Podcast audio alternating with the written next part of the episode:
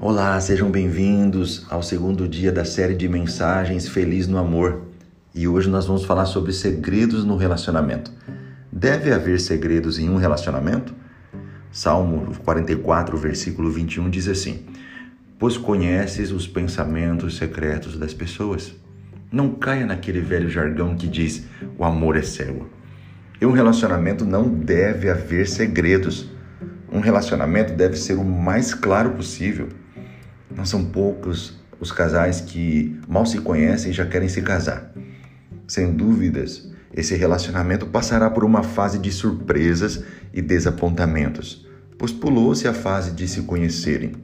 É claro que nem todos os que fazem isso acabam rompendo o casamento, mas as chances de isso acontecer são bem elevadas. Há também aqueles casais que vivem escondendo um do outro coisas, segredos do passado, segredos sexuais, segredos financeiros, a famosa traição ou infidelidade financeira, segredos na saúde, segredos no próprio relacionamento, onde não pedem ajuda a pessoas experientes. Há também segredo de projetos do futuro, aqueles que escondem segredos nas mídias sociais.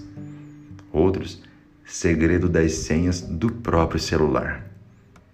Ouça, tudo deve ser conhecido. Não há espaço no casamento para segredos, mentiras, enganos. Há segredos que não devemos omitir jamais do nosso cônjuge. Mas ouça, revelar os segredos do relacionamento para pessoas que não podem ajudar deve ser evitado.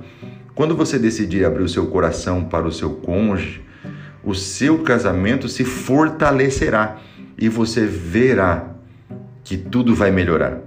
Você vai se sentir melhor a respeito de si mesmo e da pessoa amada. E lembre-se, procure a ajuda de pessoas experientes que são um exemplo no casamento para você resolver crises. Lembrando que a responsabilidade de resolver crise não são dessas pessoas, mas de você e do seu cônjuge. Ok? Deus abençoe e até amanhã para o terceiro dia